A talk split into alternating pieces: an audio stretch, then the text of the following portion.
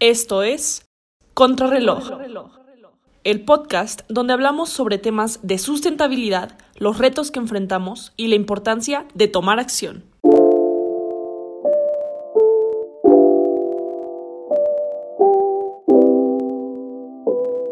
Hola a todos y todas, bienvenidos y bienvenidas a este tercer episodio de la segunda temporada. El día de hoy, bueno, habla Ana Paula Martínez, una de las cuatro locutoras que tiene su podcast favorito, Contrarreloj, donde ya saben, tocamos temas de sustentabilidad, tocamos los retos que enfrenta México para alcanzar los objetivos de desarrollo sostenible, entre otras cosas. Hoy es un episodio muy, muy especial porque es la primera vez que van a conocer al nuevo locutor Emiliano de la Parra. Entonces, Emma de la Parra, por favor, introdúcete, cuéntanos por qué te gusta la sustentabilidad y tu color favorito. Claro que sí, cómo no. Bueno, eh, yo soy Emiliano de la Parra, mucho gusto estar aquí con ustedes, ya como el más reciente locutor de este su podcast favorito, Reloj, como lo mencionaba Ana Pau hace unos momentos.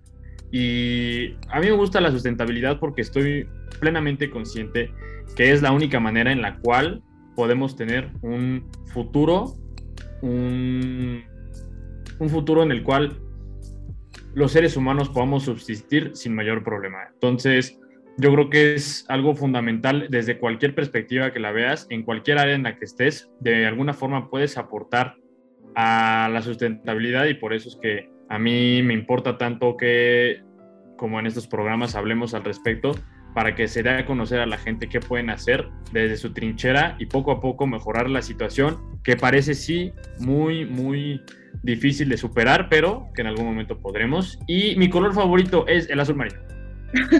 Perfecto, eso era lo que más importaba, ¿eh? el color favorito.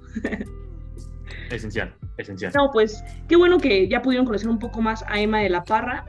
Y introduciendo un poco más el tema de este gran episodio, vamos a hablar básicamente del agua como tal, en específico de la, crisis que se ha estado viviendo en estos últimos años, no solamente en México, sino en otros países.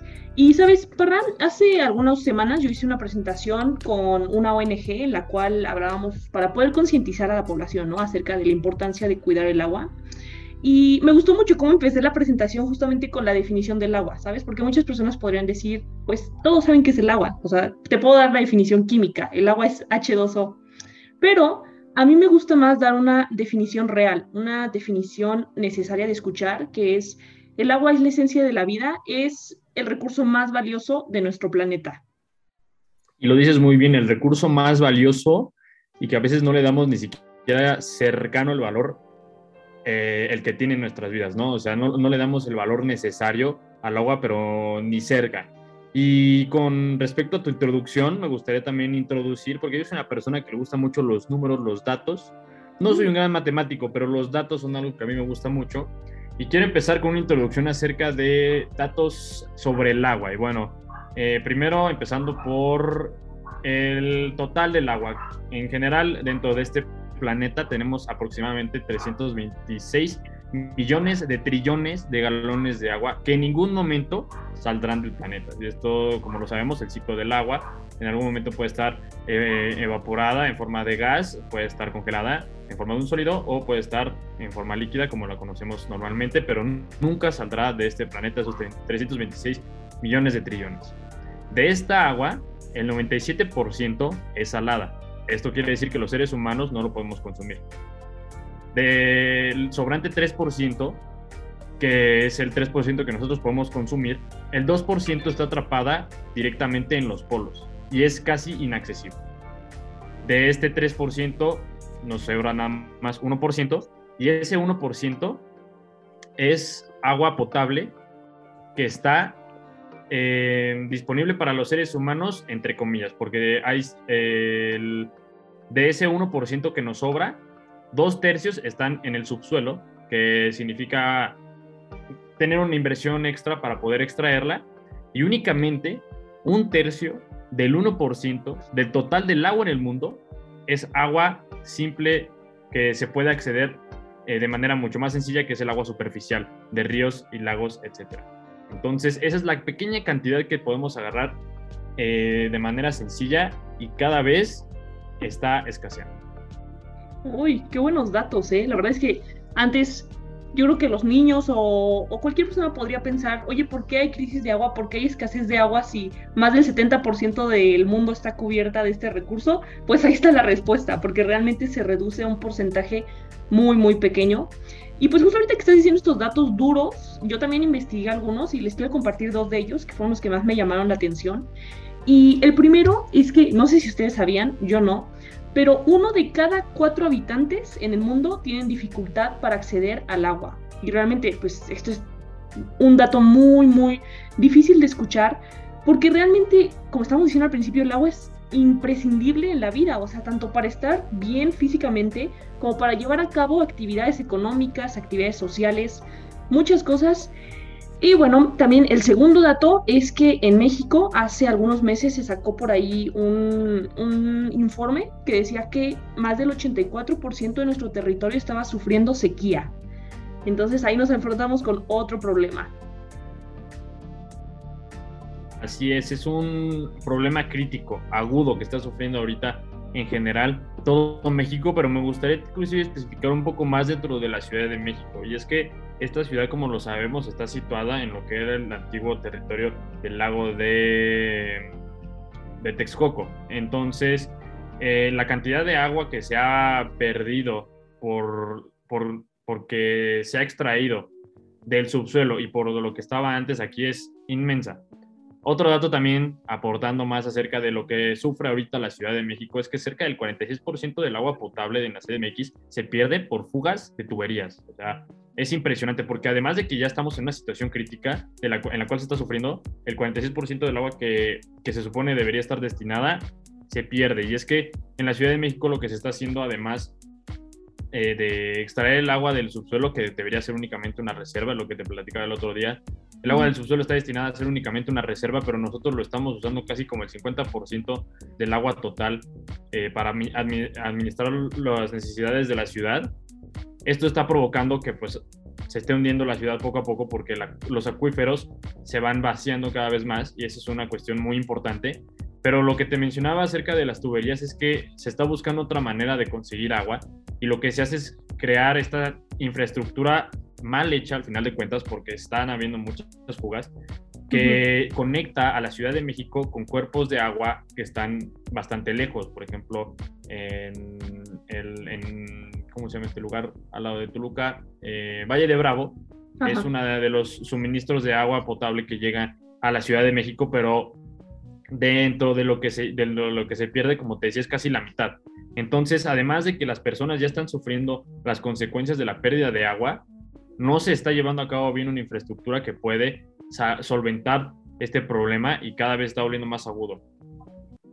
Uy, oye, entonces es un problema muy grande, ¿no? O sea, el hecho de, de la falta de esa infraestructura. Y, ¿sabes? Ahorita que estás diciendo esto de las fugas, yo por ahí estaba investigando y algo que se ha hecho en otros países justamente para poder solucionar esta problemática que son las fugas es innovar. Y, mira, te voy a platicar así rápido de un caso en Australia específicamente, donde había muchísimas fugas y el gobierno estaba consciente de todas las fugas que había. Entonces ellos innovaron y crearon como un aparatito que tú conectabas a tu grifo y ese aparatito impedía que hubiera fugas y lo conectabas a tu celular y todo. La verdad es que estaba súper, súper innovador el, el dispositivo este para así poder evitar estas fugas y pues eh, poder evitar como esta pérdida de agua. y es que justamente eso es lo que sucede. Cuando estamos entrando en una crisis, lo que, lo que presenta es la oportunidad a la creatividad y a la innovación de las personas para solucionar los problemas en los que estamos. Otra cosa, por ejemplo, es que en la Ciudad de México es la cantidad de agua que cae por la lluvia es impresionante. No sé si sabías, pero también en México cae más agua por lluvia que en las ciudades más famosas por lluvia como Londres, por ejemplo. Entonces, tenemos que encontrar la manera de que esta agua que cae de la lluvia, de alguna manera recolectarla, ¿sabes? Porque es una cantidad espeluznante lo que se pierde y pues lo vemos también que inunda en muchas ocasiones, la Ciudad de México se inunda porque todo está pavimentado y el agua ya no cae al subsuelo. Entonces, de alguna manera, si podemos encontrar la, eh, la, forma en la cual recolectar esta agua de lluvia, podremos estar ayudando mucho el, el problema que estamos teniendo. Sí, oye, tocas de poner ahorita sobre la mesa una posible solución a la crisis de agua que hay en, eh, específicamente en la Ciudad de México. Pero yo, o sea, otra solución que está por ahí es la creación de campañas de concientización, de cuidar el agua. Y de hecho, déjame platicarte, en 2019 hubo una campaña muy famosa en Ciudad de México que se llamaba No la riegues. Y bueno, hacía ilusión al oh. cuidado de agua. Sí, la verdad es que fue un buen juego de nombres, me gustó, me gustó. Claro que sí. Y, y pues fíjate que esta campaña presentaron sus resultados y dijeron, la verdad es que no sé cómo sacaban este dato, pero dijeron que se ahorraron más de 2.000 litros por cierta entidad. Entonces te pregunto, para ¿tú crees que es suficiente la creación de campañas de concientización o crees que haga falta otra cosa? No es suficiente, definitivamente no creo que sea suficiente, pero ayuda muchísimo. O sea, en el momento que a la gente le empiece a faltar el agua y se empieza a dar cuenta del problema que es no tener agua, es un problema crítico que, o sea, que de, eso depende la vida, en ese momento la gente empieza a escuchar estas campañas de concientización y empieza a hacer mucho más caso a las acciones que se están recomendando. Un porcentaje también importante de la cantidad de agua que se pierde destinada a la industria. Entonces es responsabilidad de cierta manera también del gobierno de saber cómo repartir el recurso entre las empresas que hay en México, porque eh, hay lugares, por ejemplo, pequeños pueblos donde se instalan ciertas eh, cervecerías, por ejemplo, en el norte del país, donde el agua escasea para, para los pueblos y después esa agua se destina directamente a la producción de ciertos productos, como te decía, eh, una cervecería. Y al final de cuentas la cervecería está drenando el agua de las personas. El abastecimiento del agua se lo está llevando todo la empresa y deja a las personas en una sequía terrible. Entonces esa es responsabilidad del gobierno de saber a quién le puede ceder ciertos permisos para extraer el agua de manera responsable sin dejar a su población en una posición vulnerable. Uy, qué buenos datos para... Oye, y sabes, justamente ahorita que estabas hablando de, de, lo que han hecho como otros gobiernos en otros países, este, también por ahí anduve investigando, y el caso de los Emiratos Árabes Unidos, la verdad es que está muy, muy interesante, porque, bueno, esta región, o sea, por su posición geográfica, ellos tienen escasez natural de agua, sin embargo, esto nunca afectó su crecimiento económico, o sea, si tú ahorita ves, los Emiratos Árabes Unidos han tenido un crecimiento exponencial, y una medida que tomó el gobierno me gustó mucho porque primero que nada se tomaron a la escasez de agua como prioridad y creo que eso es fundamental para poder resolver el problema, darle la importancia que merece, o sea, como tú bien decías al principio. Y lo que hicieron fue, a de cuenta que crearon, le llamaron Green Business Hero Toolkit. Y era básicamente un documento así que cualquier empresa podía descargar en el cual venían acciones específicas que podían hacer las empresas para poder reducir su consumo de agua, su consumo de electricidad, su consumo de básicamente de todo. Y a de cuenta que después de un año, si las empresas se inscribían como en este programa, el gobierno les daba como muchas facilidades, o sea, les como ventajas, pues, pues por haber cumplido y por, por haberse sumado a la iniciativa. Entonces, esta campaña como tal fue un total éxito. De hecho, hay estudios que dicen que se ahorró que las este, empresas ahorraron más de 35% de agua y que el documento tuvo más de 8.000 descargas como al día de ser publicado. Entonces, me gusta mucho ese tipo de campañas y, creo que en, en, la Ciudad de México implementar un poco más este, como hacerlo no a la fuerza, sino más bien como algo que puedes descargar, tú puedes hacerlo, sería una buena opción. No sé qué opinas tú. Claro que sí, yo creo que el que la gente empiece a tomar la iniciativa de esta manera es, es muy útil porque hay veces que la gente pregunta, ¿qué puedo hacer yo para efectuar un cambio? Y además de, hasta cierto punto, cuidar el agua que consumes, es, es importante tomar iniciativa propia en otras perspectivas y este tipo de, de iniciativas yo creo que ayudaría muchísimo a solventar cierto porcentaje del problema. Perfecto. Oye, pues después de este pequeño corte vamos con la ya bien conocida sección de la pregunta detonadora. Si hay alguien por ahí nuevo que no conoce esta sección, básicamente eh, en esta sección lanzamos una pregunta en Instagram, en redes sociales, así que si no nos siguen todavía, que esperan, vayan a hacerlo. Estamos como contrarreloj-sem. Y bueno, pues ahí pueden votar, pueden eh, interactuar con nosotros para que podamos decir su opinión y así sean ustedes parte de este episodio.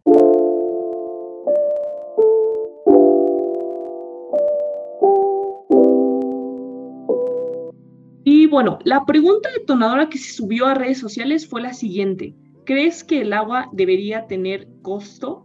Fue una súper pregunta, se le ocurrió a Emma de la Parra y la verdad es que es súper detonadora. O sea, eso se puede llevar a un debate de horas.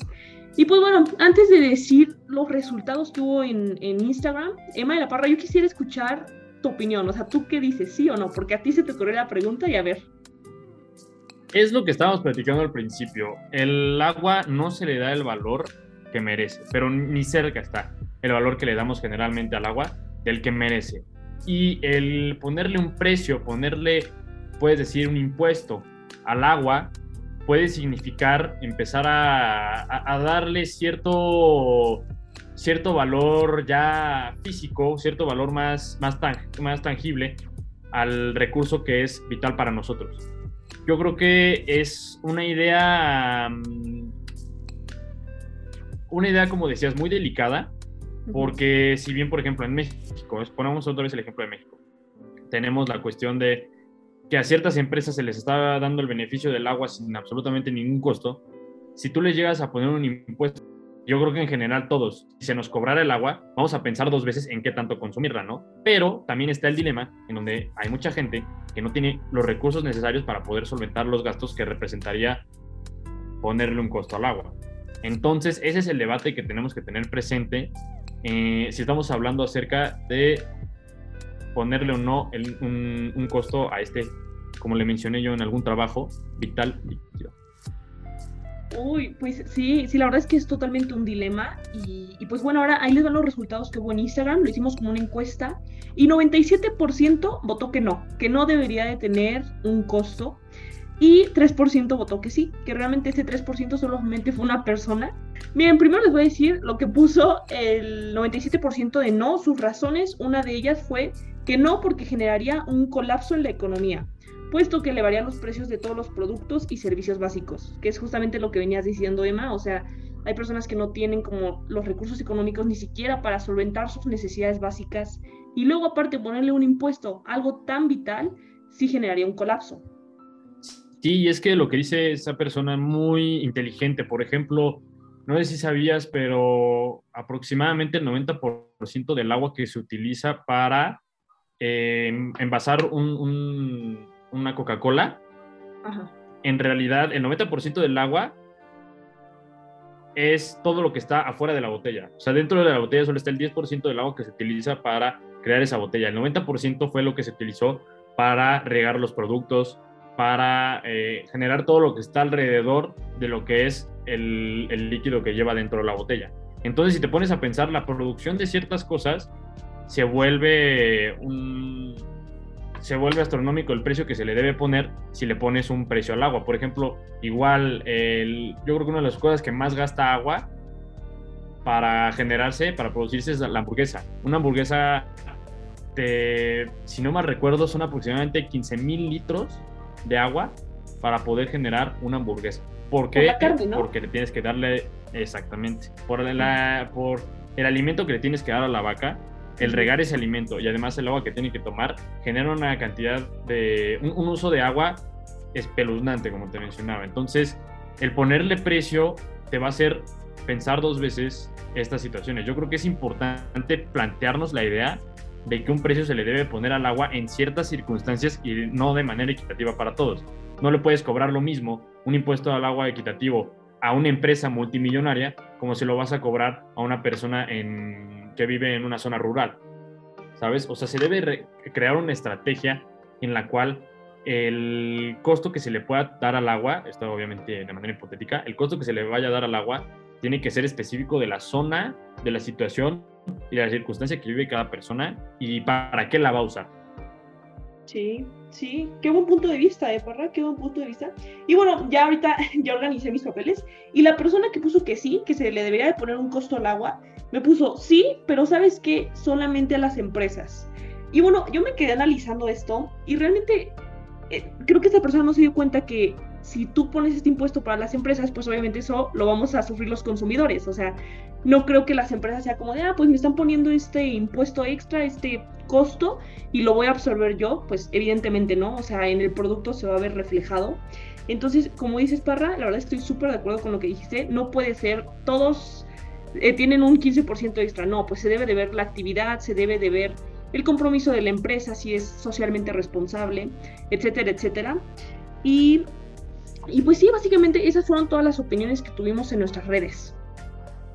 y compensando lo que decía esta persona, y de manera hasta cierto punto a favor, yo creo que lo que tú mencionabas acerca de estas estrategias, como lo del toolkit, en donde a las mismas empresas se les da facilidades por parte del gobierno, si siguen ciertas regulaciones y ciertos pasos para que el recurso no se desgaste de manera general, yo creo que puede existir una manera en la cual a las empresas que respeten sobre todo el consumo responsable del agua, el gobierno puede intervenir y decirle, sabes que tú estás haciendo muy bien esto,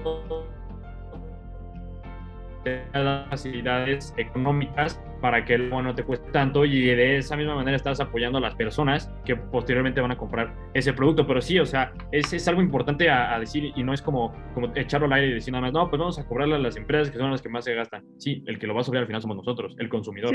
Entonces es estratégico entender a qué empresas se le puede cobrar tanto para que los precios no, se, no, no salgan por la borda, pero es una cosa que tenemos que tomar en cuenta, como te decía, para empezar a los seres humanos darle el valor que se merece a el agua. Perfecto, no lo pudiste haber dicho mejor. Y pues sí, de hecho esto es algo que se toca mucho en un libro, que de hecho es mi libro favorito, se llama Cómo enfrentar un desastre climático y fue escrito por Bill Gates. Y justamente él toca, durante todo el libro está, hable y hable y hable de la importancia de crear estos incentivos, o sea, de que el sector como público cree incentivos para que las empresas que vengan a invertir, cualquier tipo de empresas puedan beneficiarse de este, de este futuro sustentable, pues. Sí, es, es muy importante. Yo creo que eh, Bill Gates es una persona que, wow, o sea, no sé, también un poco fuera de, contexto, él habló en un programa que salió en 2018, antes sobre las pandemias, y habló literal acerca de cómo se iba a dar y se está dando casi casi las mismas palabras que dio Bill Gates. Entonces, es una persona a la cual deberíamos empezar a escuchar también y deberíamos em, empezar a, sobre todo los gobiernos deberían empezar a, tomar conciencia sobre esto, porque yo creo que no le están dando la importancia, como lo decías, el gobierno de Qatar le dio muchísima importancia, otros países no le están dando la importancia que merece y van a darse cuenta que el que no se esté apoyando la sustentabilidad del, del, agua va a afectar no solo a las personas, sino que en general a toda una, a toda una nación. Sí, totalmente, totalmente de acuerdo. Nos vamos a el último corte y ya básicamente para despedirnos un poco y para darles los famosos tips. Recuerden que la tercera sección en este podcast es para tips, entonces quédense.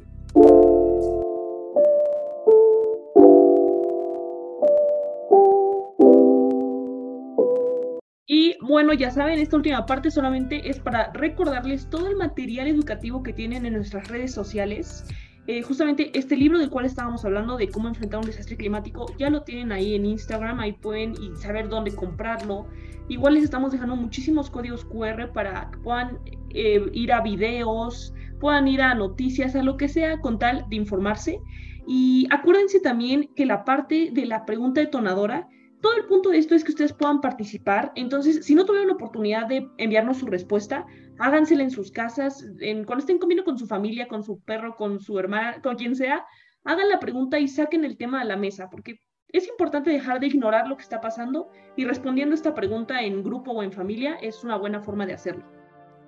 Así es, y dentro de, por ejemplo, estos datos que les estaba platicando, muchos los saco de estas cosas que me platica Ana Pau sobre eh, diferentes videos, diferentes eh, lecturas, artículos, libros que nos permiten saber más acerca de la problemática que estamos viviendo aguda acerca del agua. Eh, dentro de las recomendaciones, no sé si lo vamos a poner en Instagram, pero de todas formas, si los hago yo, saber por este medio. En Netflix hay una serie que se llama En pocas palabras o Explained en inglés, y da de muchos temas, habla acerca de muchos temas y en uno de los episodios tocan el tema de la crisis mundial del agua.